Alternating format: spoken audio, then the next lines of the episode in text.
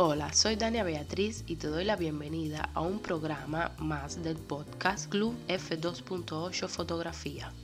En el programa de hoy hablaremos sobre la fotografía terapéutica. Pues sí, fotografiar es saludable. Es una excelente cura contra los problemas de naturaleza psicológica. Si no me crees, te recomiendo leer en el blog un post que escribí hace algún tiempo sobre los 7 beneficios saludables de practicar la fotografía. En la caja de descripciones te dejaré el link hacia el artículo. Pienso que la fotografía es una excelente herramienta terapéutica porque detrás del clic que hacemos, aparentemente un simple gesto, pero que en realidad crea una conexión entre nosotros, el fotógrafo, y la imagen. Al fotografiar algo que nos gusta, que captura nuestra atención y nos seduce, porque en ese momento vemos en la imagen una experiencia vivida, podemos sentir sensaciones increíbles que mejoran nuestro estado de ánimo. Las imágenes son un instrumento potente de comunicación, no solo un espejo del alma que nos ayuda a expresarnos y liberarnos de esos vínculos que nos atan y que, no podemos expresar usando las palabras. Un motivo para continuar a fotografiar es sin duda alguna hacerlo con mucha pasión, sobre todo sin tener miedo a las críticas negativas o críticas inexpertas que se limitan a clasificar la fotografía en bonitas y feas, sin antes adentrarse en otros factores importantes, como lo es la sensibilidad del fotógrafo y el mensaje que éste quiere transmitir con sus imágenes. Hace dos semanas en este podcast te hablé sobre las críticas negativas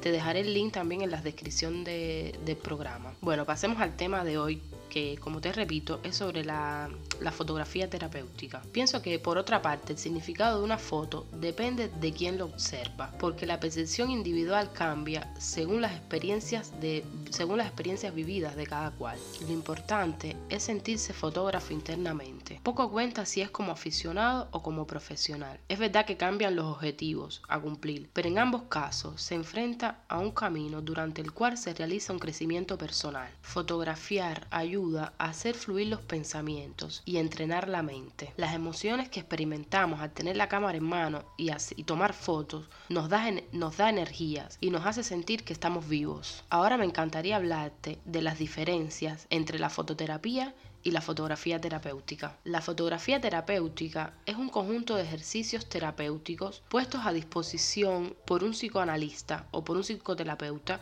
utilizando la fotografía como herramienta. Te estarás preguntando, ¿y eso en qué consiste? La respuesta es fácil. Consiste en observar las fotos tomadas por el paciente, fotos hechas al paciente por otra persona o autorretratos de, realizados por el mismo paciente, fotografías biográficas o de algún álbum familiar que, que tenga el paciente y fotoproyecciones con el fin de profundizar en los recuerdos, en los sentimientos y en las, y en las emociones evocadas por dichas fotografías. El terapeuta debe guiar la visita, haciendo preguntas y ayudando al en su camino de descubrimiento personal. Se trata de un viaje de exploración y comunicativo con los sentimientos y recuerdos del paciente, con el objetivo de enfrentar un trauma o un bloqueo. Sin embargo, la fotografía terapéutica es diferente. Consiste en una serie de intervenciones muchas veces puestas en práctica no por un terapeuta o en un contexto clínico, con el fin de ayudar a la persona a ser más consciente sobre algunos aspectos de la propia personalidad y del propio modo de ser. La fotografía es un viaje para descubrir